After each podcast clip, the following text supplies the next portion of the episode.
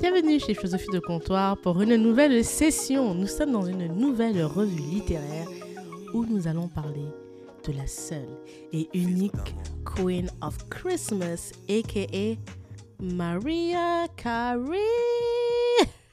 Ouais, je n'ai pas de don de chanteuse, vous le savez maintenant.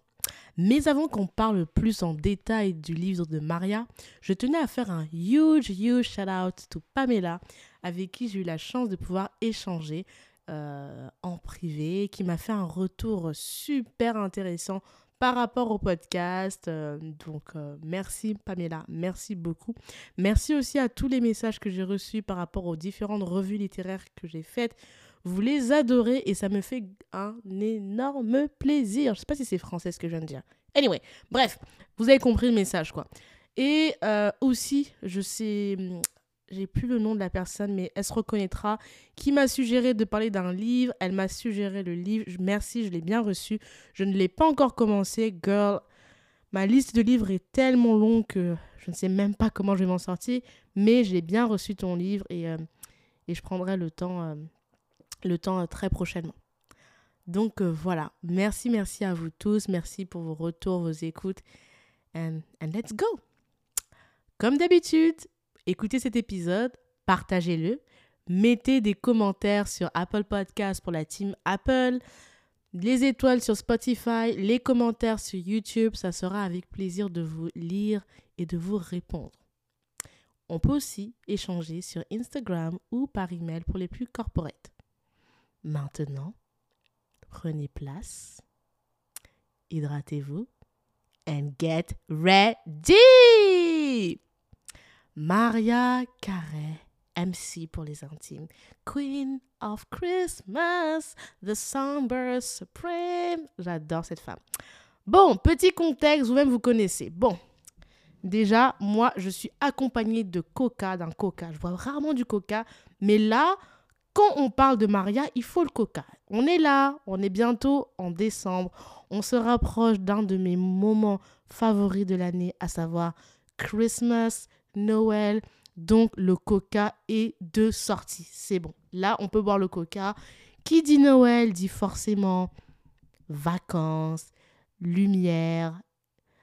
Moi qui suis de Lyon, forcément, ça me fait penser à la fête des Lumières. Qui dit Noël dit petit Jésus qui va bientôt naître les rois mages qui sont en train de suivre l'étoile pour trouver le Jésus. Enfin bref, je pars en cacahuète, Seigneur. Oh my gosh, c'est n'importe quoi. Et surtout, les chansons de Noël.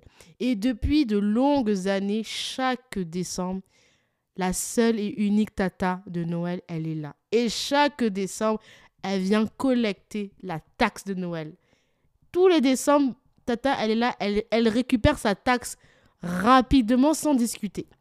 Et donc, c'est sans surprise que quand elle a sorti son livre, j'ai dit, OK, girl, I want to know more about you because moi, Maria Carré, à la base, c'est pas ma chanteuse de ouf. Je suis pas une, une, folle dingue de mariage. Quand elle a sorti son livre, j'ai dit, bon, on va en savoir un peu plus sur la dame. Et c'est comme ça que je me suis retrouvée à lire The Meaning of Maria Carré by herself. Je l'ai écouté en version audio, un vrai délice sachant que dans le livre audio, elle le lit elle-même ce livre. Il y a des moments où elle chante. Si vous aimez la chanson de Maria Carey, ça sera un régal pour vos oreilles. Déjà, pourquoi lire ce livre? Moi, j'ai beaucoup aimé ce livre parce que déjà, je voulais en savoir plus sur Maria Carey. Comme je vous dis, je ne la connaissais pas du tout. Deuxième raison, euh, j'étais très intriguée par une news qu'on m'avait, que j'avais découverte quand je suis arrivée en Irlande. C'est le fait que Maria Carey est un papa euh, afro-américain et une maman irlandaise qui est chanteuse d'opéra originaire de Cork. Moi, ça m'a choqué parce que Maria, je ne savais même pas c'était une personne métisse. Moi, j'ai toujours vu Maria comme une full white lady. Donc, le jour où j'ai su ça, j'étais en mode What? Et je me rappelle que plein d'Irlandais me disaient She's from us, she's from us, she's from. I was like, What the fuck? Donc, ça, c'est un truc qui m'a intrigué sur, euh, sur cette nana. Et. Euh, et parce que c'est une des chanteuses préférées de ma sœur. Moi, quand j'étais petite, ma sœur me gavait avec les chansons de Mariah Carey, Céline Dion, Whitney Houston, Hélène Segara. Vous voyez ce genre de chanteuse-là? Ma sœur m'a saoulée avec. Donc forcément, je me suis dit, go girl, read her book. La première chose qui m'a marqué dans le livre de Mariah Carey, c'est déjà l'introduction. Vous savez que moi, les premières phrases d'un livre, ça me... Voilà. La première phrase, je vous l'ai dit, c'est ces mots. To my legacy, my children, rock and roll, you are the physical embodiment of unconditional love. Euh, j'ai beaucoup aimé l'intro. Euh, J'adore le mot legacy, c'est un de mes mots préférés en anglais. Donc j'ai vraiment aimé euh, ce, cette intro. Et, j'ai directement plongé dans, dans, dans l'enfance de Maria. Donc moi, mon chapitre préféré, c'est forcément la première partie parce qu'elle revient vraiment sur les origines de sa vie, qui elle est, sa famille. Et moi, c'est ce genre de choses que j'adore. Vous connaissez, j'adore remonter le temps quand je fais des interviews. Et du coup, euh, à ma très grande surprise, Maria Carey, elle a une enfance qui est l'opposé de Disney. C'est-à-dire, tu vois Disney, eh ben, tu, tu vas à l'opposé. Là, tu as l'enfance de Maria Carey. Elle vient d'une famille qui est totalement all over the place, totalement chaotique, c'est le mot, c'est le, cas de le dire. Sa maman s'appelle Patricia, c'est une femme blanche originaire d'Irlande, de Corse. Son papa, c'est un Afro-Américain, il s'appelle Alfred. Il vient d'une famille qui est un petit peu fucked up lui aussi. J'en dirai un peu plus plus tard. Elle a une grande sœur qui s'appelle Allison, qui est, alors c'est la, la définition de la toxicité. Et elle a un frère qui s'appelle Morgan, qui est lui aussi un peu fucked up. Donc tout ça, c'est vraiment euh, une famille juste all over the place. Et déjà, euh, quand vous lisez le livre de Maria, ce que vous découvrez dans son enfance, c'est que euh, elle est la plus jeune de sa fratrie. Euh, ses parents ont divorcé quand elle avait à peine 4 ans.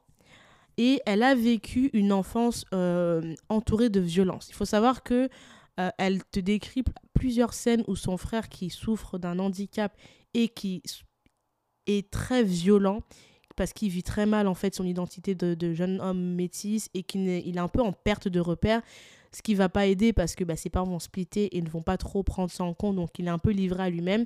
Elle explique comment sous des grosses crises de colère son frère parfois tapait dans le mur au point de faire des trous dans le mur. Euh, elle raconte une fois où son père et son frère se sont battus à tel point qu'on ait dû faire venir les flics pour les séparer. Et la peur que ça lui a causé. Elle raconte une scène où son père a violenté sa mère euh, à tel point qu'elle a cru que sa mère allait mourir parce qu'il voulait prendre la voiture de sa mère qu'il refusait. Enfin, bref, son frère, c'est, comme elle adore le décrire, un punk ninja qui finira boule à, à zéro en train de jumper sur des toits dans, son, dans son enfance. Donc ça, c'est le frère, Morgan. Vous avez un peu le topo. Euh, elle, puis, a la grande sœur Alison. Alison, la grande sœur idéale. C'est une femme qui est très jalouse de sa petite sœur parce qu'elle estime que sa petite sœur est la favorite, parce que ses parents lui laissent tout passer, parce que c'est la plus claire de peau, qui a euh, le privilège d'être white passing. Side, side note, hein, ça c'est moi qui le rajoute, j'ai vu les photos de la sœur de Maria Carey. Bon, j'ai vu plus noir, hein. Euh, dans le white passing, pour moi, elles sont pareilles. Mais bon, je ne connais pas. Hein. Peut-être que c'était plus, c'est différent. Mais bon. Donc, elle est très jolie de sa petite sœur. Et elle le vit très mal également, le divorce de ses parents et la situation et son métissage. Elle le vit très mal. Et euh, elle va euh, se rapprocher de l'univers de la drogue très très rapidement quand elle est jeune. D'ailleurs, Maria Carey raconte une scène qui est juste hallucinante où sa sœur lui demande de chanter une chanson avec des amis qui sont très peu recommandables dans le noir. Et la chanson qu'elle demande à sa sœur qui a à peine 10 ans, je crois, ou 12 ans, c'est White Rabbit. Alors, si vous connaissez pas cette chanson, je la mettrai dans, le, dans, le, dans la description. C'est pas le genre de chanson que tu fais chanter à un gamin. On va, on va, on va pas se mentir. C'est une chanson un peu de hippies qui ont euh, pris des substances illicites. Et elle fait chanter à sa sœur. Bref. Et c'est pas le pire. Là, vous direz, Cynthia, t'abuses. Mais non, non, là, ce n'est que les, le teaser, c'est que le tester. Par la suite, sa sœur, elle tombe follement amoureuse d'un jeune homme philippin. Tellement amoureuse qu'elle finit enceinte à 15 ans. Sa maman lui conseille d'avorter et elle dit non, I love him, I don't want to avorter. Et son père dit ok, tu veux pas avorter, pas de souci, marie-toi avec lui et vous vivrez une belle, un, beau happy ending. On se croirait dans Disney, mais version ratée. Bien évidemment, ça ne marche pas. Elle garde l'enfant, elle tombe, elle se marie, elle suit son, son chéri, le père de ses enfants, aux Philippines. Elle revient totalement crackhead cette fois-ci, totalement éteinte. Elle tombe dans la prostitution, la drogue, enfin bref. Quand je vous dis Alison, c'est vraiment la sœur dont vous rêvez pour vos enfants, c'est le profil parfait. Totalement fucked up. En plus, par la suite, vous découvrirez dans le livre que Alison, la sœur de Maria Carey, tellement elle adore sa sœur, c'est ironique là aussi, elle se livre un malin plaisir accompagnée de sa mère et de son frère, famille idéale, je vous ai dit, à vendre euh, des, des, fausses informations aux journalistes pour gagner de l'argent. I love this family. J'adore, j'adore, j'adore. Franchement, euh, tu sais, quand tu lis le livre de Mariah Carey, tu te dis, mais en fait, ma famille, elle est cool, en fait. Non, ça va. Ouais, parfois, ils me prennent la tête, mais ça va. Et moi, le truc qui m'a le plus mais glacé le sang concernant Allison, parce que je trouve que c'est le personnage avec la mère de Mariah Carey qui sont juste... Vous voyez qu'on dit fucked up, on le dit souvent en rigolant, mais c'est vraiment fucked up au point où tu te dis comment c'est possible que ça existe? Allison, on raconte que quand elle revient de Philippines, Carey explique dans le livre qu'elle est totalement éteinte, que c'est il s'est passé quelque chose en Philippines qu'elle ignore euh, et que en fait elle découvre sa sœur qui a un nouveau lifestyle très bizarre. Elle est très, elle est, tout, elle est jamais très lucide, elle est tout le temps sous influence, elle traîne avec des gens très peu fréquentables, toujours autour de la drogue, la prostitution. Et elle explique comment sa sœur, Allison, a essayé non pas ici, elle a essayé de, droguer Maria Carey avec de l'héroïne et elle a drogué une fois Maria Carey qui avait à peine 12 ans avec de la coke. Je vous dis, Alison, on l'adore. Franchement, la sœur idéale, je vous dis. La sœur idéale. Et c'est pas fini. Vous dites que là, on arrive. C'est pas fini. Et elle raconte par la suite que quand elle, elle avait à peine 12 ans. Là, on est, on est à peine dans la 12 ans. Elle a même pas 21 ans, la gamine, qui a vu déjà tout ça. Elle raconte comment Alison, lors d'une de ses, de ces moments de lucidité, euh, elle s'est retrouvée à envoyer un gars armé d'un gun récupérer Maria Carey à l'école et la sans, la, sans Allison. Hein. C'est-à-dire Allison, elle a confié sa petite sœur à un gars qui doit être sûrement un proxénète. Maria Carey ne sait pas qui il est. Et qui s'amusait à balader Maria Carey dans des endroits peu recommandables avec des hommes qui achètent des femmes pour des choses euh, que vous savez, avec des guns. Bref, Allison, c'est la sœur rêvée. Limite, limite hein, je vous assure, quand j'ai lu le livre, je me suis dit, c'est quoi le pire? Est-ce que c'est d'avoir Morgan, le, frère de, le grand frère qui est violent, euh, un peu punk ninja, mais au moins il fait pas de mal à Maria, même s'il s'en fout d'elle Ou est-ce qu'on préfère Allison qui est totalement a crackhead, junkie, prostituée et qui déteste sa sœur? Je sais pas, entre la peste et les choléra, là je sais pas. Je... Bref. Et c'est pas fini, il y a une action aussi qui est assez... Euh, tragique au final dans le livre. C'est une scène où, euh, lors d'un échange, Maria Carey est au téléphone avec son père et en fait le père, donc euh, Alfred, il souhaite passer, parler à Alison. Maria Carey, elle dit à, à Alison, tiens, prends le téléphone, papa va te parler. Alison, qui ne veut pas parler à sa sœur et qui aurait juste pu dire, non, j'ai pas envie. En fait, elle est tellement énervée contre Maria Carey. Elle, elle avait son thé chaud elle le balance sur le dos de Maria Carey qui va se retrouver brûlée au troisième degré, qui a dû aller aux urgences pour qu'on lui retire les vêtements qui étaient incrustés dans sa chair et la peau a dû cicatriser pendant des mois. Donc voilà, je vous ai, je vous ai fait le portrait d'Alison très rapidement, mais quand vous lisez ce livre, franchement, je vous assure, c'est ultra glaçant. Je vous ai passé toutes les péripéties, hein, mais c'est en fait, quand on, te, on te raconte Morgan comment il est Alison comme elle est, déjà à ce niveau-là, moi je t'ai donne. I was like, bon, j'arrête le livre et qu'est-ce que je fais? Je me mets un album de Maria ou, ou je vais écouter Amy Winehouse? J'étais débordée, j'étais débordée. Mais bon, vous savez, ce genre d'histoire, c'est comme dans Reckon for Dream. Quand tu crois que tu as touché le fond, eh ben toujours pas. Continuons. Maintenant, parlons dans la famille Marie Carré, je demande pas le frère, pas le, pas le frère, je demande la mère. Eh oui, la mère, la, la, la sacre mère. La mère, tu te dirais, bon, elle est mieux que Nenny. La mère qui s'appelle Patricia, alors elle, c'est la définition de the audacity. Moi, franchement, à chaque fois qu'elle te parle des, dingueries de sa mère, à chaque fois, je suis en mode the audacity. C'est le seul mot que je trouve pour décrire sa mère, c'est the audacity. Il y en a qui diront c'est des Karen. Non, non, pour moi, c'est pas Karen, c'est audacity. C'est-à-dire que sa mère, à la base de formation, sa mère, elle est chanteuse d'opéra. Euh, depuis qu'elle est, euh, sa mère, elle est originaire de, de l'Irlande. Et euh, la mère de Maria, contrairement à, ses tantes, donc contrairement aux tantes de Maria, donc contrairement aux sœurs de Patricia, mère de Maria Carey, vous suivez, elle est très différente physiquement. C'est-à-dire que les sœurs de Patricia, ils sont tous, on va dire, Maria le décrit très bien, le, la crème de la crème d'une personne blanche. C'est-à-dire blonde, aux yeux bleus, euh, la perfection. On va dire c'est très norvégien, vous voyez ce que je veux dire. Et à contrario, Patricia, dont la mère de Maria Carey, elle n'est pas du tout ça. Elle n'est pas blonde, elle n'a pas les yeux bleus, elle a les cheveux très noirs, euh, les yeux noirs. Donc, elle a un peu la version ratée euh, de la famille. On va c'est pas moi qui le dis dans le livre, c'est un peu précisé comme ça. Hein. Et du coup, elle a ce côté un peu rebelle qui correspond bien en fait à la ville dans, laquelle sa mère est originaire. Sa mère vient de Cork et Cork, historiquement, c'est une ville qu'on nomme la ville des rebelles en Irlande. Et en fait, elle a vraiment cet esprit-là. Elle est très rebelle, elle est très open-minded, elle est très bohémienne. Maria dit que sa mère, elle est très dans ce délire-là. Elle dit même que c'est la philosophie de sa mère. Sa maman, elle est bohémienne. elle est un peu bohème, un petit peu, you know. Elle est ce genre de, de nana qui, qui se maquille pas beaucoup, qui se lève le matin, qui met juste de l'eau sur son visage, une petite fleur à côté. Euh, c'est ce trip-là. Jusque-là, vous me direz, Cynthia, il n'y a pas de problème, c'est son droit. Le problème commence quand? Le problème commence quand tu sais que la maman de Maria Carré, dont la grand-mère de Maria Carré, pardon, c'est une femme qui est comment dire Comment dire ça? C'est une femme qui estime que pour elle, la perfection pour ses enfants, c'est ça. Une fille parfaite se marie avec un homme catholique, blanc bien évidemment, ça va de soi, euh, et c'est tout. Et du coup que euh, bah, sa, sa, fille, Patricia, est ratée. Déjà, elle a quitté l'Irlande pour aller à New York, pour être chanteuse. I mean, what the fuck? Et c'est pas tout. Au lieu de se trouver un petit Irlandais, ou à la limite un blanc catholique et se marier avec lui, de préférence blond, blanc aux yeux bleus, histoire qu'on rattrape un peu la génétique, non, elle a fait quoi?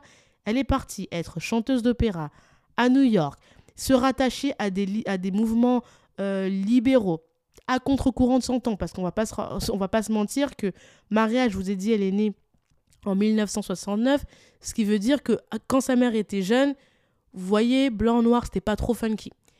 Et sa mère va se, va se dégoter un jeune homme noir, Alfred, avec qui non seulement elle va tomber amoureuse, mais pas, mais pas que. Elle va faire pas un, pas deux, trois gamins.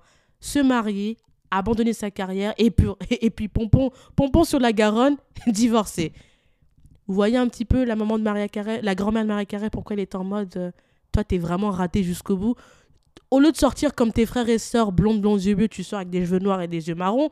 Bon, on peut tolérer. Au lieu de te, dégoter un, gars comme toi, non, tu vas nous prendre.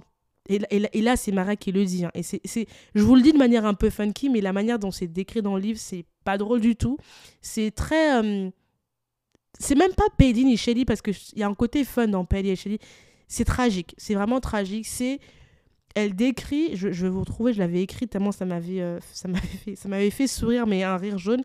Elle dit, euh, je ne, je, vous le traduis, mais en gros, Maria dit, je ne sais même pas comment l'histoire de ma famille a commencé entre ma mère et mon père on n'a jamais entendu ni vu de photos, ni une histoire qui relate de l'amour. Tout ce que je sais, c'est que du côté de ma, grand-mère, il y a un héritage blanc et très raciste.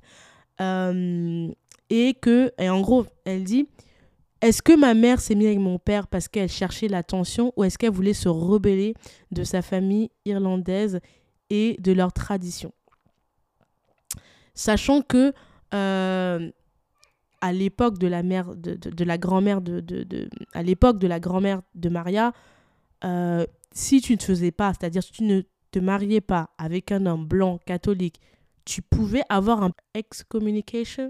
Je crois que je l'ai bien dit. Donc c'est pour ça qu'elle se pose toutes ces questions là et, euh, et, et, voilà.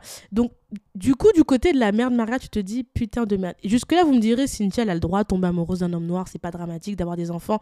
Mais là où, en fait, c'est problématique, c'est que euh, tout au long du livre, vraiment, là, je vous parle du chapitre 1, mais tout au long du livre jusqu'à la fin, la mère de Maria Carré va montrer une espèce de jalousie vis-à-vis de, de, de sa fille Maria une espèce de maltraitance, de négligence vis-à-vis de, ses enfants.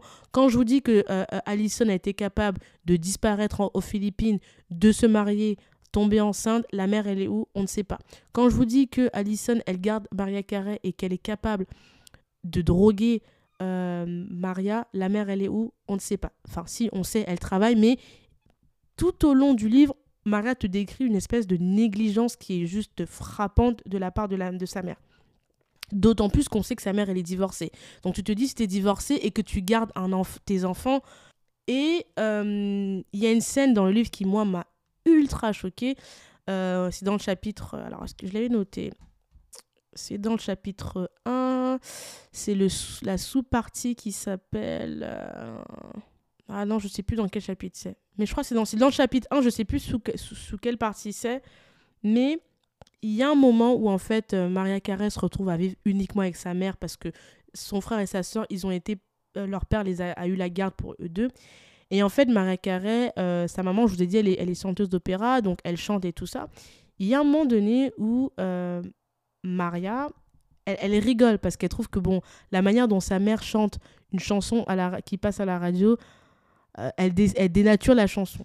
Et la mère de Maria Carey lui dit cette phrase. J'ai trouvé ça mais tellement choquant de la perte d'une mère, je me suis dit, c'est, c'est, I just can't about this shit, I can't. Elle dit à sa fille, qu'est-ce qui te fait rire? Et Maria lui, dit, non maman, c'est juste que c'est pas comme ça que c'est chanté. Et regarde sa fille, elle lui dit, moi j'ai été chanteuse d'opéra professionnelle. Et si un jour tu as la chance d'avoir ne serait-ce que la moitié de mon talent et d'être quelqu'un, estime-toi heureuse.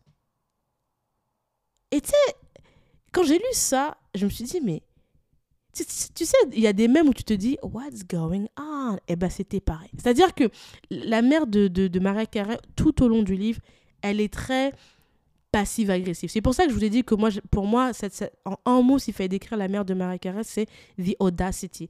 Elle est très passive-agressive, euh, elle est très négligente. Elle a même un humour qui est bizarre. Maria t'explique comment parfois quand elle allait euh, récupérer son café, euh, on lui dit vous voulez quoi comme café? Elle disait euh, je veux un café noir, bien noir, comme mon mari. Mais la façon dont Maria le décrit, c'est de manière très pas drôle en fait, très bizarre.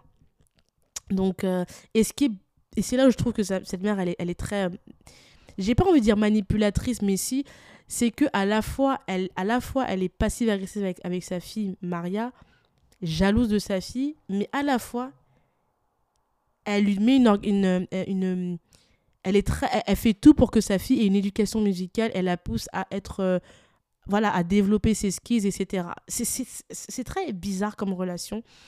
Euh, mais bon, quand on sait que la mère de Maria Karen a, a eu de très mauvaises relations avec sa, sa, sa mère, parce que justement, bah, sa fille a choisi un, un, chemin de vie que sa mère n'approuvait pas, j'ai envie de dire, c'est un peu logique. D'ailleurs, Maria le dit, c'est connu que, euh, Maria le dit dans le livre, on sait tous que euh, la relation entre une mère et ses enfants est primordiale pour, pour le développement psychique d'un être humain. Et je pense, moi je suis pas de gens qui pensent que c'est vrai, mais bon, ça ce n'est que mon, mon humble avis de, psychologie, de psychologue de comptoir. Après philosophie de comptoir, psychologue de comptoir. Appelez Freud, s'il vous plaît. Bref, non, j'arrête mes conneries. Donc, euh, franchement, le premier chapitre, j'ai adoré. Il est très intense, euh, il est très dur. Euh, et tu te rends compte que la diva Maria qu'on connaît tous, elle vient, mais je vous dis, c'est, elle a une enfance catastrophique. C'est même pas juste de la violence, c'est de la négligence. J'ai oublié une partie très importante de son père, parce que moi je vous parle de sa mère, de sa fratrie, mais on oublie le papa. Dans la famille, on demandera maintenant Monsieur Alfred. Alors lui, c'est aussi, aussi un cas, forcément. Je vous dis, cette famille, elle est all over the place, c'est des, fucked up. Le monsieur, il vient d'une famille où euh, il est fils unique, euh, il, il, il, est, il est fils unique, il a des, des frères et sœurs. Il n'a pas grandi avec son père, il a de mauvais rapports avec son père. Euh, c'est quelqu'un qui a un traumatisme vis-à-vis de sa couleur. Parce que, ben voilà, dans les années dans lesquelles on vit le racisme est à son paroxysme, hein, forcément, on n'est pas comme les années 2020. Bref, c'est quelqu'un qu'elle décrit comme très simple, dans le sens où elle décrit comment son père vit. Elle dit qu'il a les vêtements pour la semaine, une télé, qui n'a pas de extra dans sa vie, que tout est millimétré, carré. Et d'ailleurs, elle explique qu'il est parti euh, faire une, il est parti faire euh, une profession. Euh, non, je m'exprime mal. Il s'est engagé dans l'armée, c'est ça qu'elle dit. Et, et, là où Marie, elle est très shady, elle dit il s'est parti engagé dans l'armée sachant qu'il était noir ou oubliant qu'il était noir. Elle le sous-entend comme ça parce que dans l'armée, en fait, son père va être accusé à tort par une jeune femme blanche qui va l'accuser de l'avoir violé, ce qui va lui causer quasiment euh, d'être mort, mais finalement, au qu'on le tue, il va être viré en fait de, l'armée. Et c'est quelque chose qui a beaucoup traumatisé le père de Maria Carré. Elle explique d'ailleurs qu'il était très sévère avec ses trois enfants. Il voulait qu'ils aient des bonnes notes euh, parce que sa plus grande hantise, c'était que ses enfants deviennent des statistiques. Et là, ça, c'est moi qui l'ajoute. C'est ironique d'avoir une peur comme telle en tant que papa homme noir aux, États-Unis et euh, de ne pas être très impliqué dans la vie de tes enfants. Je trouve ça très bizarre, d'autant plus que finalement, sa plus grande peur, c'est que ses enfants ne soient, soient des statistiques. Et finalement, bah, la fille est née 15 ans enceinte, elle finit droguée, prostitute. Le fils, c'est un crackhead, non pas un crackhead, un punk ninja, comme le dit Maria. Bref. Donc voilà. Et elle décrit d'ailleurs dans le livre que son père, après le divorce, il va se transformer en bachelor daddy. Donc autant vous dire, papa était très occupé avec tout sur l'éducation de ses enfants. Non, je rigole. Il, gardait quand même Maria euh, chaque dimanche, je crois, avec qui il lui faisait euh, le plat préféré de Maria, qui est les ling euh, plat italien que Maria raffole till today. Donc voilà, moi de ce que j'ai retenu de ce chapitre, c'est vraiment la puissance du, du rêve. Du rêve. Parce que quand tu lis le premier chapitre, tu te rends compte que Maria, c'est quelqu'un qui a beaucoup vécu dans sa tête.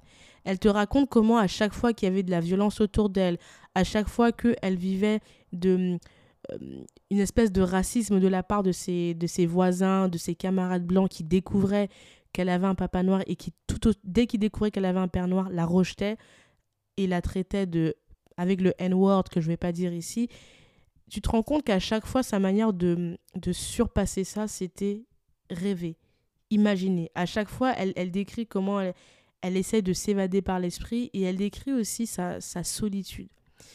Ce qui m'a beaucoup touché dans ce livre, dans tout le livre, c'est que Maria, à chaque fois, elle te, elle te dit, je me sens toute seule, je me sens incomprise.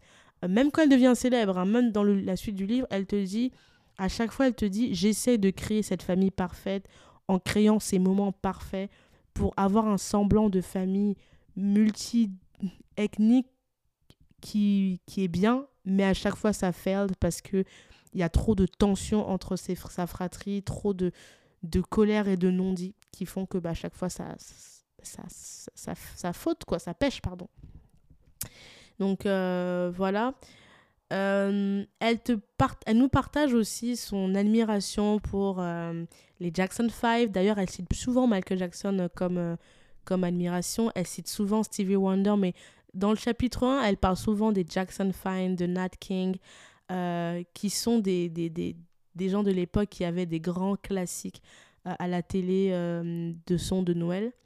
Et elle explique comment, grâce à un couple d'amis de sa maman gay, euh, Bert et Myron, elle a découvert la magie de Noël et en fait euh, l'imaginaire d'un Noël parfait. Parce que ce couple de, de, de, d'hommes, il vivait dans une maison où elle était très bien accueillie, qui était chaleureux, où il l'aimait et où il lui permettait en fait d'être un enfant. Il lui permettait de, de faire un peu la faux folle, de chanter, de faire un show et de lui offrir en fait le Noël qu'elle aurait rêvé vivre avec sa famille euh, et qu'elle ne pouvait pas vivre. Et d'ailleurs, c'est quelque chose que j'ai j'ai qui m'a beaucoup touché, c'est tout au long du livre, tu te rends compte que Maria Carré, elle est issue d'un métissage, mais que dans sa vie, finalement, elle est très multiculturelle. Euh, elle t'explique comment elle a un entourage qui vient de différentes religions. Elle t'explique quand elle, je vous en parlerai dans quelques secondes, quand elle bouge à New York pour euh, Make It. Euh, une amie qui est de confession juive. Elle t'explique que elle a traîné avec des Italiens. Enfin, elle a vraiment ce background ultra diverse dans son entourage. Et c'est ça quelque chose que je me suis dit que, en fait, qui devient logique quand je vois comment Maria Carré qu'elle fait. Euh, ça devient logique quand tu connais certains points de, sa vie et je trouve ça très. Euh, je sais pas, j'aime bien. Euh, elle t'explique aussi, et ça c'est quelque chose que Maria nous raconte, c'est que dès l'enfance, elle t'explique que le fait que sa mère soit chanteuse d'opéra, elle a copié sa mère et euh, c'est en copiant sa mère qu'elle a eu l'impression d'exister au travers de sa mère et elle a beaucoup euh, appris d'autres chanteurs. Elle, raconte comment elle analysait tout ce qui passait à la radio, qu'elle essayait de le copier, comment avec sa mère, euh, elle allait parfois chanter dans des salons de jazz. elle a, sa mère lui a fait prendre des cours, des cours de chant, de piano, et que sa mère d'ailleurs l'engueulait en disant euh, ne chante pas, n'écoute pas ton oreille pour, pour apprendre à chanter, écoute ce qu'on te dit. Et, euh, et c'est ça que je vous dis qui est très bizarre chez sa mère, qui est totalement... C'est chez Audacity, sa mère, qui lui dit cette phrase euh, quand sa fille, parfois, elle doute en disant Ouais, maman, j'aimerais être chanteuse, mais est-ce que je pense que je vais le faire? Sa mère lui dit Ne dis pas si je, euh, si je vais, dis plutôt quand je le ferai. Il faut que tu te crois en toi pour que tu puisses le faire et que ça se passe. Et du coup, euh, c'est vrai que je pense que cette phrase, Maria Carey, a vraiment, ça s'est vraiment ancré en elle parce que tout au long du livre, Maria, tu sens que c'est une femme qui est driven. Elle est driven par l'ambition, par le, la, la soif, la faim. Elle est affamée de réussite. Parce que c'est comme si elle se dit si je ne réussis pas, je suis rien. Parce que hmm, j'ai pas de famille réellement aimante, existante. J'ai pas de. J'ai rien. Donc il ne me reste que mon art pour exister et surtout pour partager une espèce de bien-être autour de moi parce que quand je chante, je vois que les gens, ça les apaise. Bref, dans la deuxième partie du livre, moi, c'est une partie que j'adore, que j'ai adorée. Elle te raconte, et là, les amis, vous allez me comprendre pourquoi je vous parle de ça. Elle te raconte comment à 17 ans, elle quitte chez elle parce que c'est trop toxique et que elle a vraiment envie de s'installer à New York pour pouvoir euh, make it. Elle te raconte comment, euh, dès ses 15-16 ans, elle écrivait déjà, elle faisait déjà des démos en fait. Euh, en studio qu'elle elle, elle, elle slamait entre les études parce que Maria, elle a vécu à Long Island, qui est pas très loin de New York, mais c'est pas New York. Donc elle commute. Comment on dit en français? Elle, euh, elle voyageait entre guillemets entre Long Island et New York City, Manhattan. Euh, où elle faisait ses démos, puis elle rentrait le soir, puis elle allait à l'école, et elle explique en fait qu'elle a fait ça pendant quelques temps, et puis après 17 ans, elle s'est vraiment installée à New York, et elle a fait des petits boulots étudiants, elle a vécu euh, dans une colocation à Upper East Side, East Side, les amis de Gossip Girl, vous vous rappelez? Et comment en fait elle n'arrêtait pas de travailler, travailler. Le jour elle travaillait, elle faisait un, job alimentaire et le soir elle était en studio en train de chanter avec des backgrounds, euh, des background choristes, en train d'écrire des démos, en train de présenter ses démos partout pour se faire un nom. Et euh, elle te raconte comment en fait elle réseautait.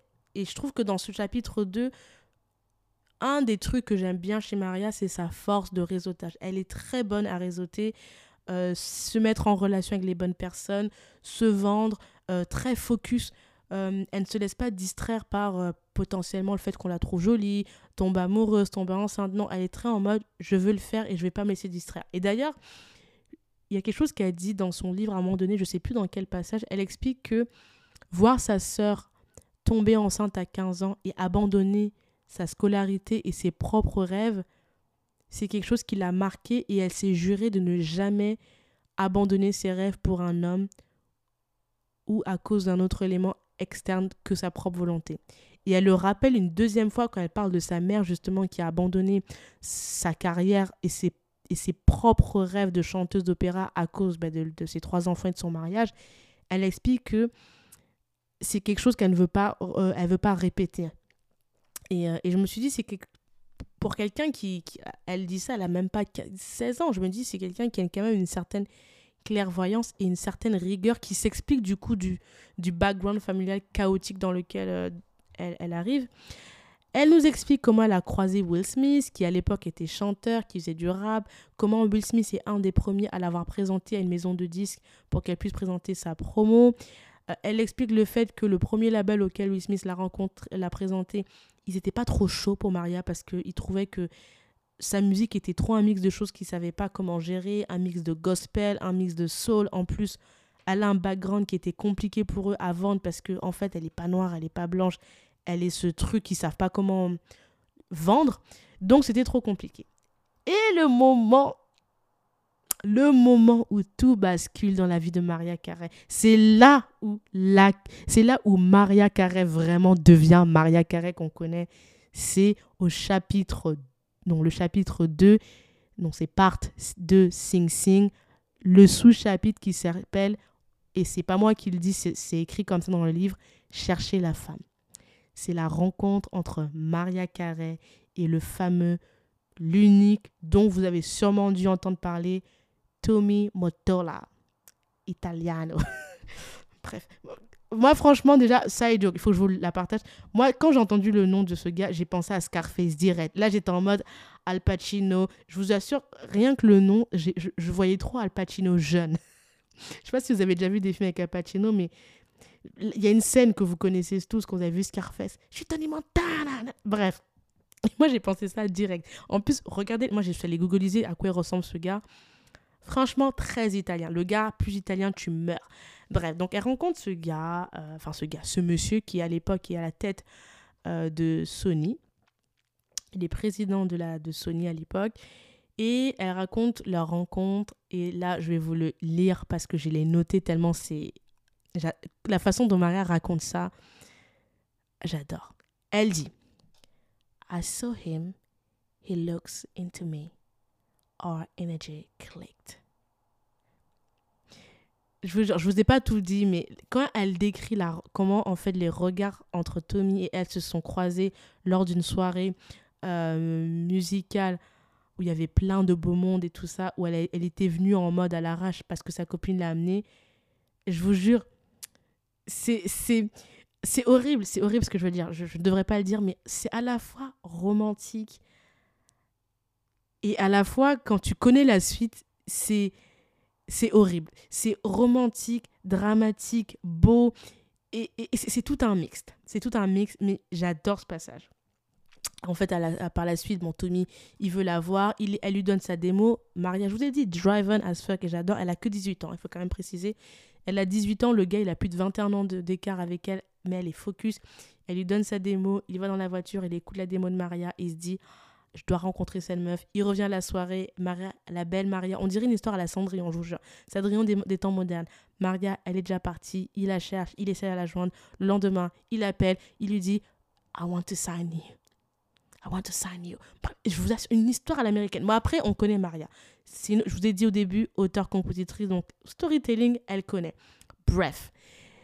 Et donc, euh, moi, ce chapitre m'a beaucoup. J'ai adoré en fait parce que je trouve que Maria raconte très bien ça. Puis le chapitre qui suit, qui s'appelle Princess Prisoner, c'est un chapitre qui est ultra euh, important. Enfin, tout le, la, partie 2 est vraiment très importante parce que vraiment, elle te raconte sa rencontre avec Tommy, comment cet homme a pris totalement emprise sur elle. Parce que c'est le gars qui l'a protégée pendant 4 ans. Pendant 4 ans, il a protégé Marie Carré de sa famille toxique. Il l'a protégée du monde euh, un peu euh, toxique, musical et tous les dérives. Et surtout, il a aidé Maria Carey à avoir une carrière qui explose. C'est-à-dire, Maria Carey, pendant 4 ans, euh, il a acheté une maison avec Maria Carey. où il a mis un studio dans la maison qu'il a achetée. Euh, une maison qui est excentrée de New York, où il vivait avec Maria Carey pendant 4 ans. Elle ne voyait personne que lui. Euh, tout c'est très c'est pas drôle. On, dirait une histoire à la Fifty Shades of Grey euh, mais version les années 80 euh, c'est pas drôle du tout mais la façon dont Marat le décrit c'est le gars il a l'emprise sur elle. C'est un freak du contrôle. Il a 21 ans de plus qu'elle. Il achète une maison avec elle. Il dit qu'il est amoureux et en fait elle travaille pour lui. Moi je, je concrétise comme ça. Marat dans le livre elle t'explique qu'elle était amoureuse qu'elle avait des étoiles dans les yeux qu'elle sentait que c'était un homme qui l'aimait. Et il y a un truc que j'ai trouvé très tragique quand elle raconte euh, comment elle, a construit sa propre prison dorée. Elle te dit qu'elle a été influencée par euh, le film, c'est un film qui est très connu, peut-être vous l'avez déjà vu, qui s'appelle How to Marry Millionaire, avec euh, Marilyn Monroe en, actrice phare là-dedans. Et elle te dit en fait que dans ce chapitre qui est très bien décrit, que en fait son rêve venait enfin, son rêve se réalisait. Elle avait sa maison, elle avait acheté même une maison pour sa mère. Elle avait euh, son, studio chez elle. Elle avait enfin son album qui Make It, le, le, prince charmant.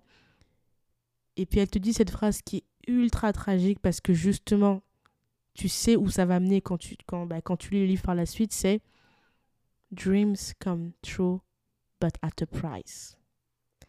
Autrement dit, tout ici-bas a un prix.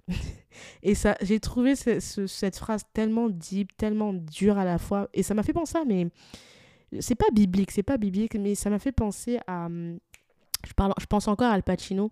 Je sais plus, j'ai plus le nom du film, mais il y a un film dans lequel Al Pacino. Hum, il joue un, rôle de diable, j'ai plus le nom. Et il, dit ce genre de truc. C'est que dans, dans ce bas monde, tout a un prix. Et, et c'est très cruel, mais c'est vrai. Et pourquoi j'ai pensé à ça? Parce que son, son, son Tommy Montana. Montana. Moto, Motorola. J'arrive plus à parler de ce monsieur. Tommy, on va l'appeler Tommy. Euh, il est italien et, ça m'a tout de suite pensé à, ça. Et euh, elle explique comment, euh, franchement, elle a acheté. Écoutez bien, elle explique comment, à l'époque, avec son premier album et ses petits royalties, elle a insisté pour payer 50% des coûts de, la construction de la maison sans mariage parce qu'ils n'étaient pas mariés à l'époque parce que elle voulait en fait être indépendante. Et elle explique comment euh, le fait qu'elle ait toujours été seule dans sa vie, qu'elle n'ait jamais eu de femme autour d'elle qui puisse la guider, la conseiller, a fait qu'elle prenne souvent de mauvais choix en amour. Et que, euh, et que ces choix l'ont menée à, renforcer sa solitude. En gros, c'est ça, je paraphrase. Et c'est quelque chose qui m'a beaucoup attristée. Euh, et surtout quand elle parle de Mary Monroe, parce que je me suis dit, c'est fou comment la femme que tu as admirée pendant ces années, tu te retrouves à avoir pas un destin aussi tragique que Mary Monroe, parce que Mary Monroe, elle est quand même morte de manière toujours un peu euh, compliquée. On ne sait pas trop ce qui s'est passé, mais ce que tu as vu à la télé t'a conduit dans ce mariage quasiment inconsciemment. Et je trouve ça tragique. Je sais pas, je trouve ça euh, tragique d'une certaine façon. Et bon, dans tout le chapitre 2, euh, franchement, c'est un chapitre ultra intéressant parce que vous vous rendez compte de à quel point Tommy, il c'est un manipulateur, à quel point il a de l'emprise, à quel point il est intelligent et surtout à quel point il lui a fallu du temps pour ouvrir les yeux. Maria Carré, elle a été en, elle a vécu quasiment 5 quasiment 5 ans avec ce monsieur et c'est au bout de 4 ans à peine qu'elle a ouvert les yeux en fait. Can you imagine? C'est énorme dans la vie d'une femme. Euh, et ce qui est aussi bizarre que c'est que c'est Tommy qui lui a fait avoir un des albums les plus iconiques qu'on écoute encore tous aujourd'hui. Et c'est là où je vous, je vous, dis que la phrase Dreams come true but at a price est, ultra tragique. C'est que cet homme lui a permis d'avoir la carrière, une carrière établie, lui a permis de d'avoir accès à la crème de la crème de ceux qui décident de ce qui se fait ou pas dans la musique, des tendances ou pas dans la musique, parce qu'elle raconte qu'à plusieurs occasions, elle assiste à des dîners avec des PDG de maisons de disques, avec des décideurs de la musique, des tendances. Elle était vraiment au, devant de la scène. C'est comme si elle avait fait, malgré elle, un stage avec les boss des boss au prix de sa liberté. Et, et c'est là où je trouve que c'est... C'est très... c'est très, c'est très, je sais pas comment vous expliquer ça. C'est, you have to pay the price. Et elle a payé le, le, le, prix ultime. Dieu merci, pas de sa vie, mais de sa liberté. Euh, dans le livre, elle, ne dit jamais clairement qu'il l'a frappé, donc je suppose que je l'espère qu'il ne l'a jamais frappé. Mais voilà, donc c'est la partie 2, c'est très intéressant. Même Tommy qui est, qui est violent, c'est intéressant de voir comment il réfléchit, comment euh, il la modèle sur le plan physique, comment il contrôle comment elle doit s'habiller, comment elle doit se coiffer pour fitter à une espèce de fille euh, italiano parce qu'il ne veut pas il veut il veut l'éloigner au plus de son côté afro bon no shade but it's a shade Maria euh, c'est pas la fille la plus noire qu'on connaisse aux États-Unis bref whatever je pense que ça c'est Maria qui se le fait dans sa tête ce genre de truc parce que bref et euh, elle explique comment elle se retrouve à aller en thérapie et euh, vers la fin de ce chapitre, comment elle se retrouve en fait après une thérapie de couple, après des, des exercices pour fixer son couple qui ne va jamais se fixer. Elle réussit à avoir l'autorisation de Tommy pour pouvoir sortir seule après quasiment plus de trois ans de relation. What the fuck? Et elle nous raconte comment euh, elle vit une espèce de fantasme, de relation fantasme avec un certain Derek qui pour elle représente une espèce de fantasme parce que comme elle, c'est un enfant métis issu d'un métissage blanc-noir, mais qui, contrairement à elle, il a une famille qui n'est pas fucked up et que du coup, elle est très envieuse de cette famille parfaite où ils sont métis, mais tout va bien, ils n'ont pas de drama contrairement à, sa famille et au final, elle se rend compte que ben, en fait, ils sont pas faits pour être ensemble. Euh, et voilà, donc c'est un chapitre qui est très important. Je vous ai pas fait tout parce que j'ai pas envie non plus de, vous raconter tout le livre, mais moi, ce que je retiens de la, du chapitre 2, c'est la phrase que je vais vous dire, euh, qui m'a beaucoup travaillé. Hein. Franchement, quand vous lisez le chapitre 2, je vous jure, la phrase Dream comes true, but at a price, franchement, elle prend sens. Parce que c'est très bizarre. Enfin, il faut que vous lisez les livres pour comprendre à quel point cette phrase, elle, est, elle mérite une, une dissertation de philosophie là-dessus. Il faut que j'arrête mes conneries, punaise. Concentre-toi. Elle mérite vraiment réflexion parce que, à la fois, elle a ce qu'elle a toujours voulu, c'est-à-dire elle est auteur, compositeur, compositrice, pardon, chanteuse. Elle est au devant de la scène. Elle fait ses albums. Sa carrière est en train de boomer. Elle se fait connaître. Elle est elle a le contact de tous les plus grands de, son époque, au niveau de la mode, au niveau de tout. Mais à la fois, elle n'est pas libre. C'est-à-dire que hors la création de musique, elle est limitée. Pendant quatre ans, enfin, moi, c'est un truc qui m'a marqué, qu'elle dit dans le livre, pendant quatre ans, elle a des fans et des gens qui rêvent d'elle, qui la kiffent, qui l'admirent, pardon, qui l'admirent, qui l'adulent. Elle n'est même pas au courant parce qu'elle vit dans une prison dorée excentrée de la ville. Et elle ne se rend compte brièvement lors d'un concert qu'elle va faire où elle se rend compte qu'il y a de la sécurité et elle se dit mais pourquoi il y a autant de sécurité? Et on lui dit mais c'est pour vous en fait. Vous êtes une star. Et elle, pendant 4 ans, elle ne se rend pas compte.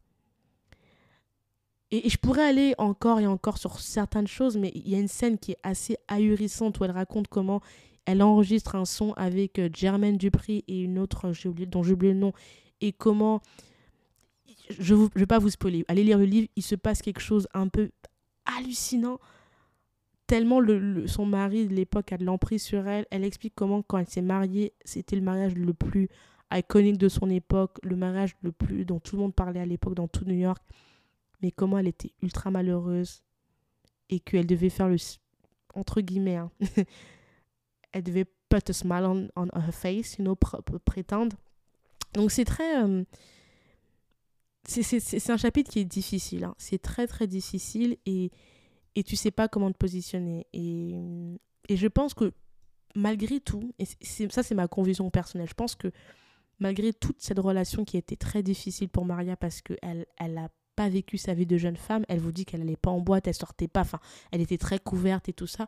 Je pense que c'est parce qu'elle est sortie avec Tommy Montana, Tony Montana, il faut que j'arrête mes conneries, avec Tommy, Tommy je pense que c'est parce qu'elle est sortie avec Tommy et uniquement pour ça que elle connaît manier l'art de la négociation et l'art de comprendre la musique. Pas comprendre la musique sur le plan artistique, sur le plan purement business. Parce que je le rappelle, à l'époque de sa relation, il était à la tête de Sony AMR, Amérique. Donc quand tu sors avec un gars comme ça, autant te dire que même si tu es bête comme n'importe quoi, tu vas quand même tu vas quand même catch up certaines, certaines choses, tu vois. Surtout qu'il faut pas oublier qu'elle était jeune et qu'elle avait faim de réussite. Donc t'inquiète pas. C'est un peu comme, pour ceux qui, ont déjà regardé des interviews de Chris Jenner, c'est un peu comme quand Chris Jenner vous dit, moi j'ai pas fait d'école de commerce ou d'école de je sais pas quoi, mais j'ai appris tout le business de mon mari. Pour moi, c'est le même profil en fait. Sauf que Maria, visiblement, elle n'avait pas, entre guillemets, choisi. Donc voilà, elle nous parle aussi de ses collabs, euh, comment elle a collaboré avec euh, les plus grands. Ça, c'est dans la partie 3. Euh, elle a collaboré vraiment. Donc la partie 3, c'est All That Glitters.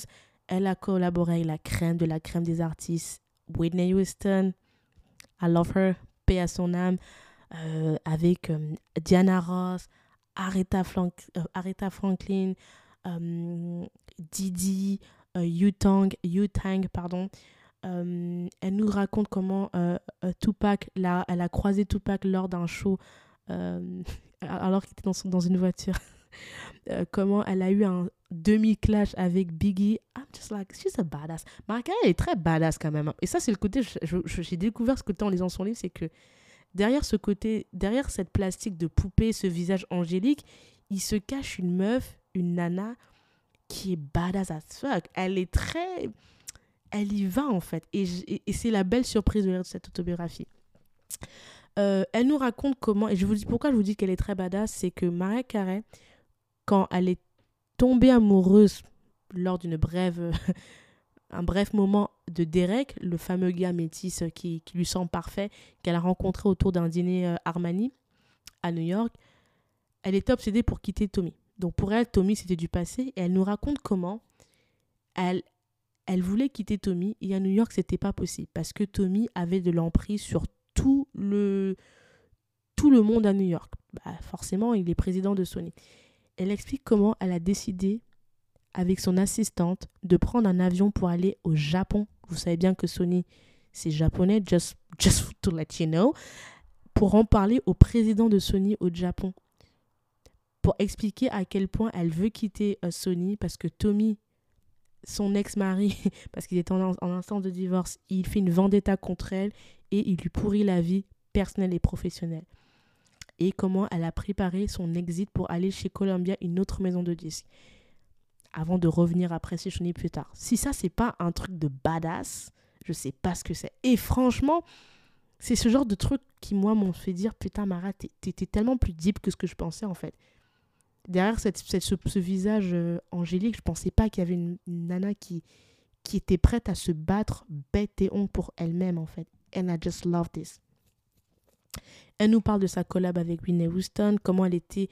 Et c'est un, point qui est très important. Quand elle nous parle de sa collab avec Whitney Houston, elle parle du fait que les médias, encore eux, ils essaient de la mettre en compétition. Parce que Whitney, aujourd'hui, les, les gens des années 2010 ne se rappellent plus, mais Whitney, c'était quelqu'un.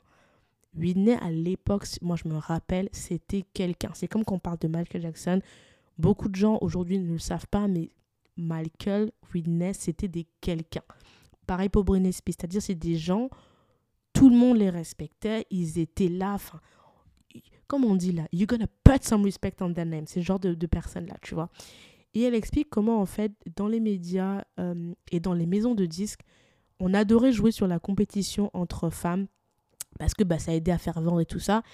Et elle expliquait comment c'était ça l'agaçait parce que le trois quarts des maisons de disques étaient dirigées par des hommes. Et je me suis dit, c'est ouf en fait qu'une nana comme ça, qui s'est servi, enfin Maria Carey s'est servi de sa voix, de sa beauté, de son corps pour, pour bâtir sa carrière parce que bon, c'est à la guerre comme à la guerre, elle a fait comme elle pu. Quelle est cette réflexion-là alors qu'elle a quand même participé à ce rouage et tout ça? Je me suis dit, ah, just, I just love this thing. Et euh, j'ai aimé qu'elle ait que du bien dire de, de, Whitney Houston, tout en notifiant quand même que quand elle travaille avec Whitney en, en studio, l'homme qu'on déteste tous, Bobby Brown était dans les parages. Et elle dit ceci Je me suis occupée de mes affaires sans me préoccuper de Whitney, paix à son âme. I was like, Maria, ça c'est shady. Ça c'est shady.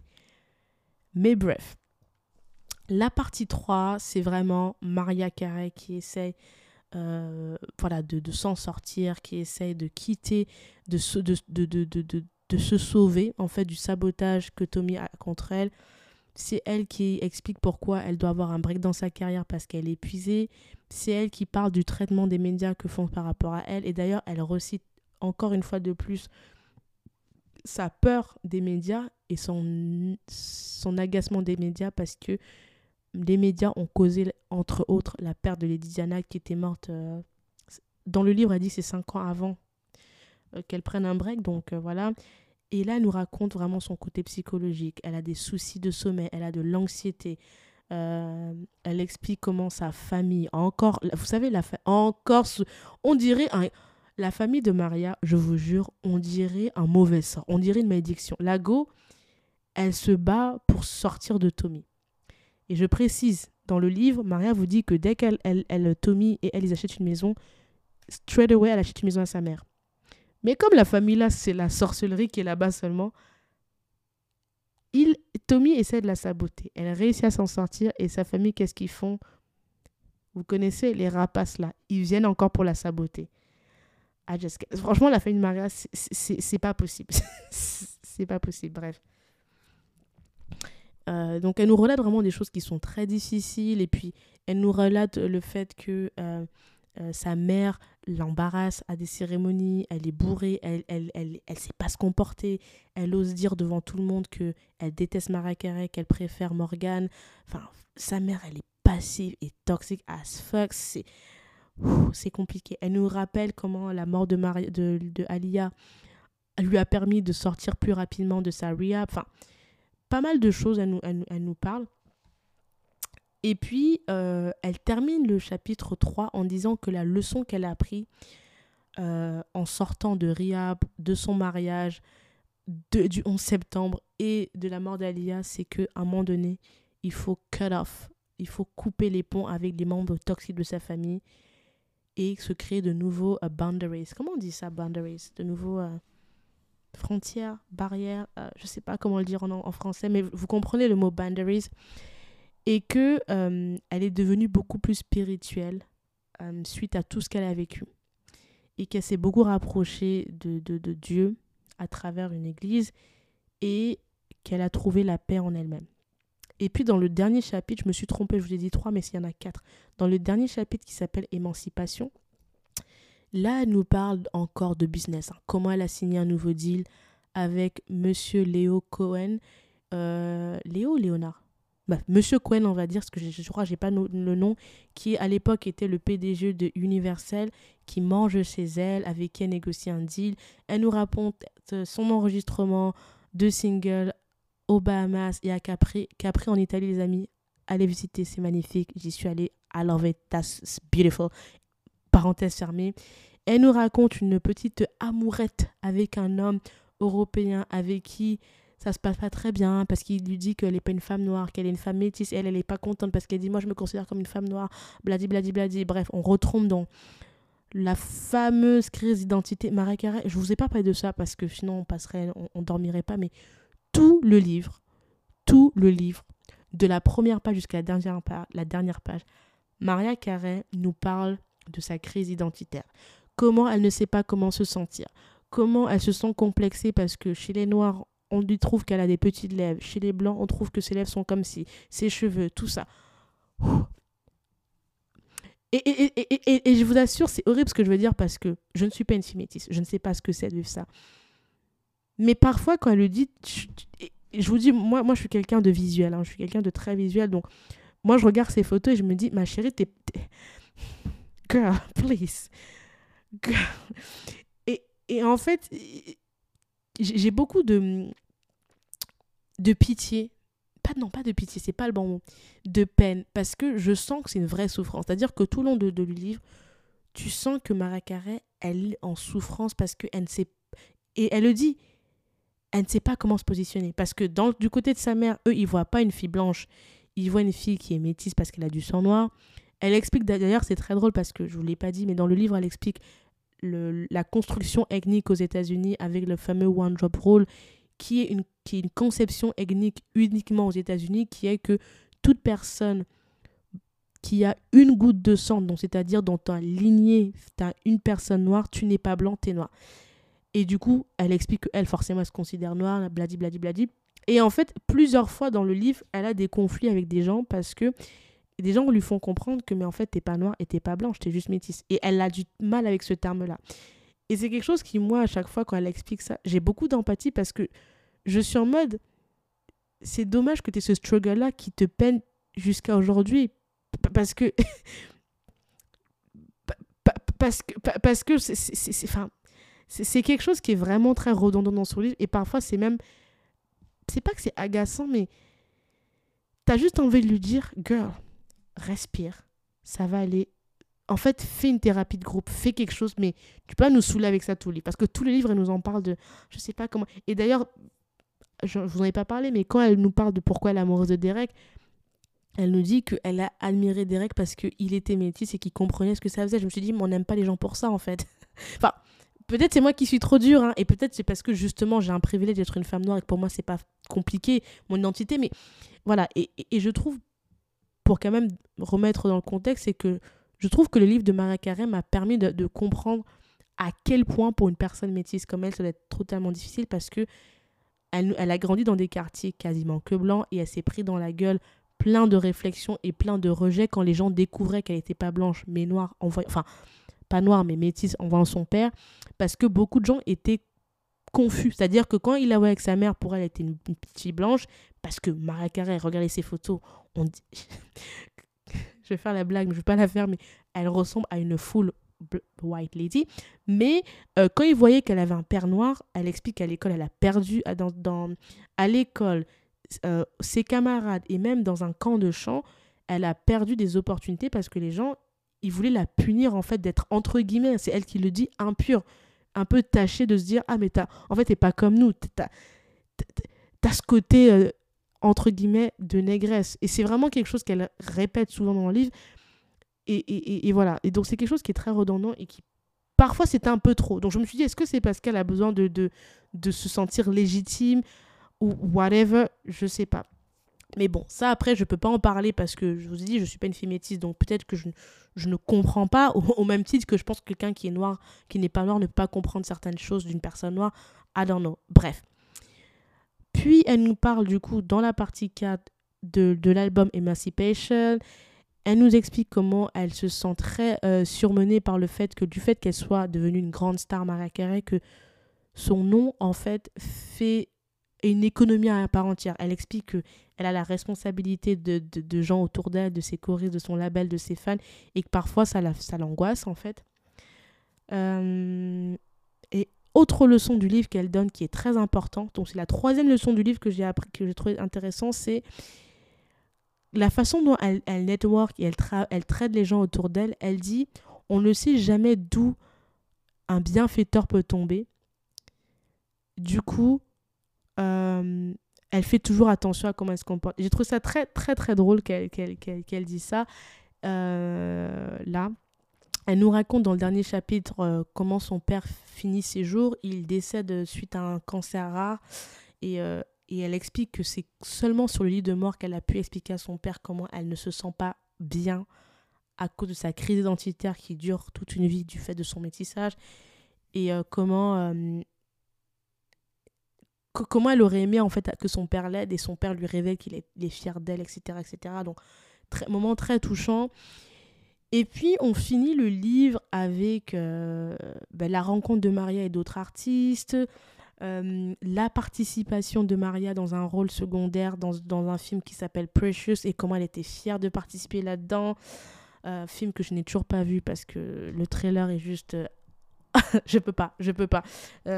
petite histoire, pour ceux qui écoutaient mon épisode sur le livre de Issa Rae, bah, vous allez comprendre. Ceux qui ne l'ont pas écouté, petit résumé. Precious, en fait, c'est un, un, film qui a gagné pas mal de nominations et de prix aux États-Unis parce que c'est l'histoire, euh, ça raconte l'histoire d'une adolescente afro-américaine obèse qui a subi plusieurs viols de la part de son père. Et de, de, de l'inceste qu'elle a vécu, elle a eu une petite, euh, elle a eu un enfant. Elle a été rejetée de l'école. Enfin, c'est une histoire dramatique, enfin tragique, horrible, qui a plu à plein de gens. Et Maria Carey, était contente parce qu'elle a eu un petit rôle qui lui a permis en fait de gagner un petit peu le respect de, de, de ses compères euh, acteurs en fait. Donc euh, voilà. Mais moi, ce film, j'ai bah, toujours pas regardé. je pense que je regarderai pas parce que le, le plot ne me fait pas vibrer. Et finalement, intéressant, on finit ce chapitre sur sa rencontre avec le papa de ses enfants, à savoir Nick Cannon. Euh, avec qui elle raconte comment, quand elle a rencontré ce monsieur, elle avait très envie d'avoir des enfants, comment ils se sont rencontrés, comment elle nous raconte aussi sa fausse couche, comment elle a vécu sa fausse couche, sa prise de poids, enfin c'est très... Euh, euh, comment elle a vécu une grossesse à risque, le mariage avec prenup, le divorce, enfin bref.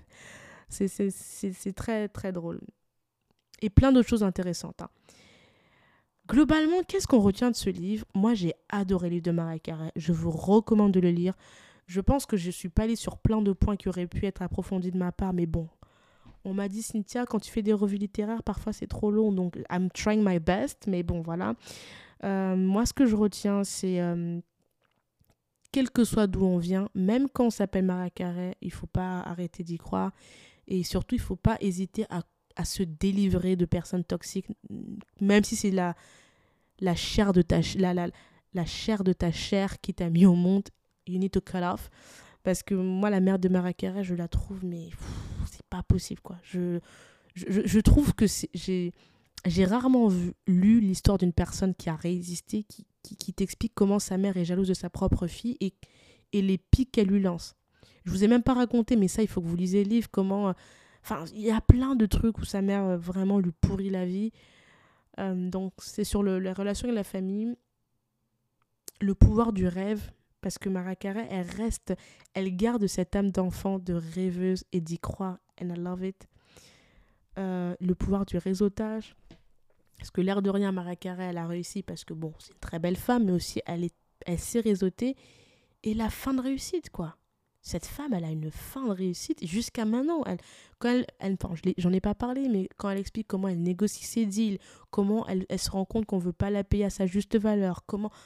Non, c'est une femme pour qui je pense que...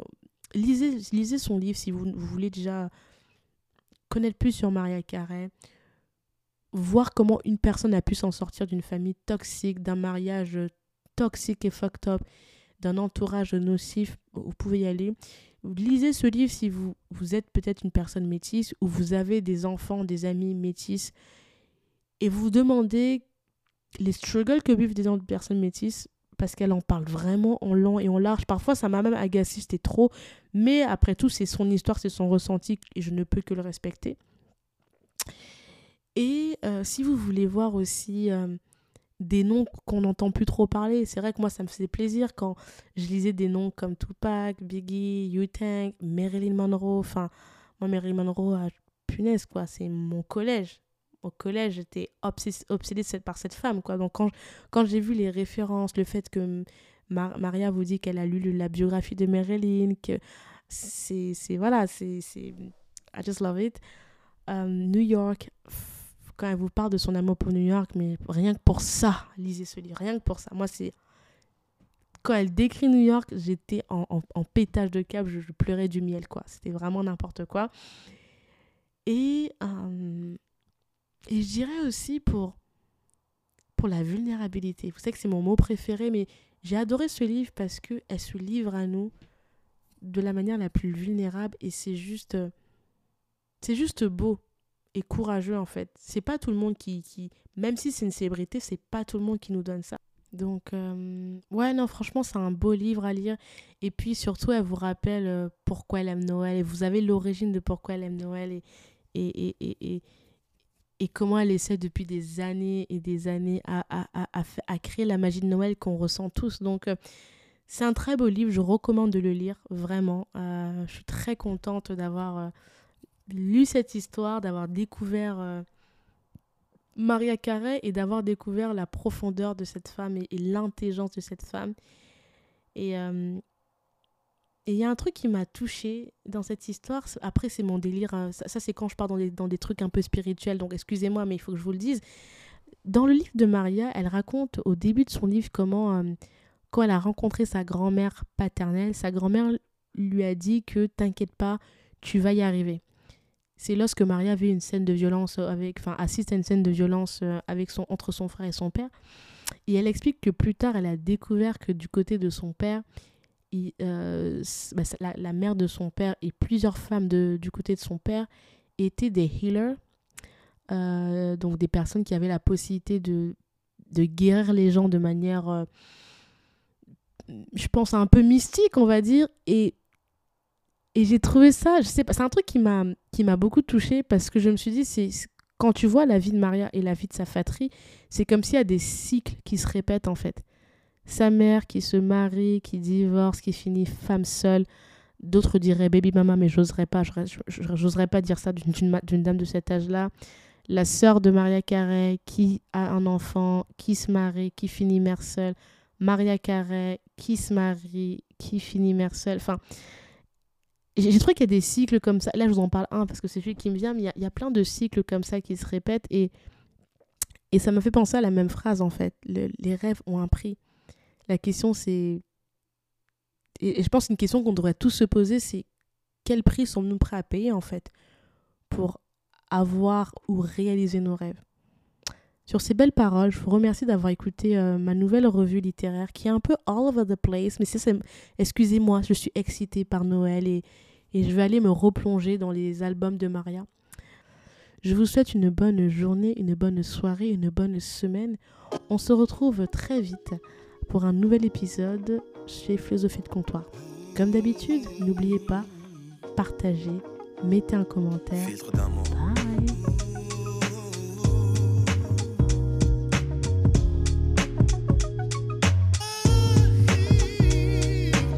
Relevé les dangers, j'ai traversé les eaux. J'ai marché sur la presse pour caresser ta peau. Je promets de te construire un château dans les ciels et d'arrêter le temps pour que notre histoire soit éternelle. D'affronter tous les obstacles, les tempêtes, les cyclones, de combattre et d'abattre les cerbères, les cyclopes. Pour te chanter des mélodies que tu seras seul à entendre. Je t'inventerai un langage que tu seras seul à comprendre. Tu es le spectre de ma vie, tu hantes mes jours, mes nuits, objet de mes rêves, le théâtre de mes envies. Je déplacerai des montagnes, je décrocherai la lune pour ta vie et la mienne ne fassent qu'une. Quel est donc ce sortilège Je suis comme prise au piège de mon amour pour toi, car ta beauté ma siège, je t'offrirai des pierres précieuses et des rivières de diamants. Je pourrais freiner mes envies, tu m'attires comme un aimant, un aimant, un aimant.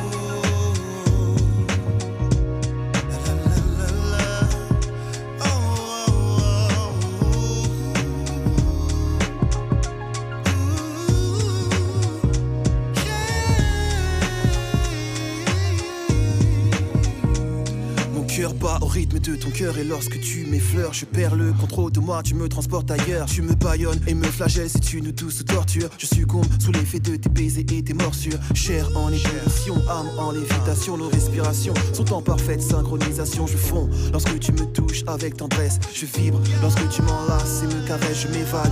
Quand tes lèvres se posent sur les miennes, je ne sais plus où je suis, j'ai le feu dans les veines, ouvre les portes de ton paradis, je veux goûter ton eau de vie. Tes formes fascinantes envahissent mes rêves et j'ai envie de voir l'érotisme à son paroxysme, connaître chaque atome de toi. Tu es ma friandise, nos âmes et nos corps sont en accord jusqu'à la petite mort qui, je l'espère, laissera place à la vie dans ton coffre-fort, coffre-fort. Je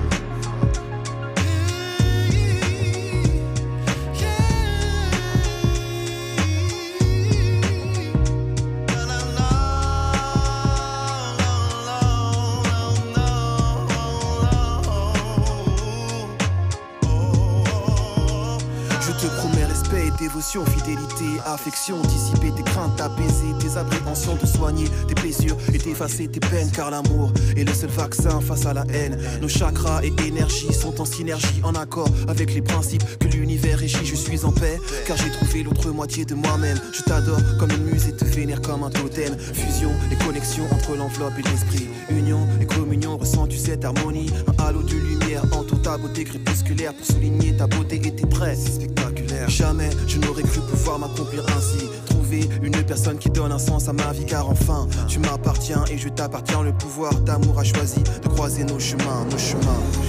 Yeah. Le pouvoir de l'amour est plus fort que l'amour du pouvoir, du pouvoir, du pouvoir. Car l'amour est le seul vaccin face à la haine. Le pouvoir de l'amour est plus fort que l'amour du pouvoir.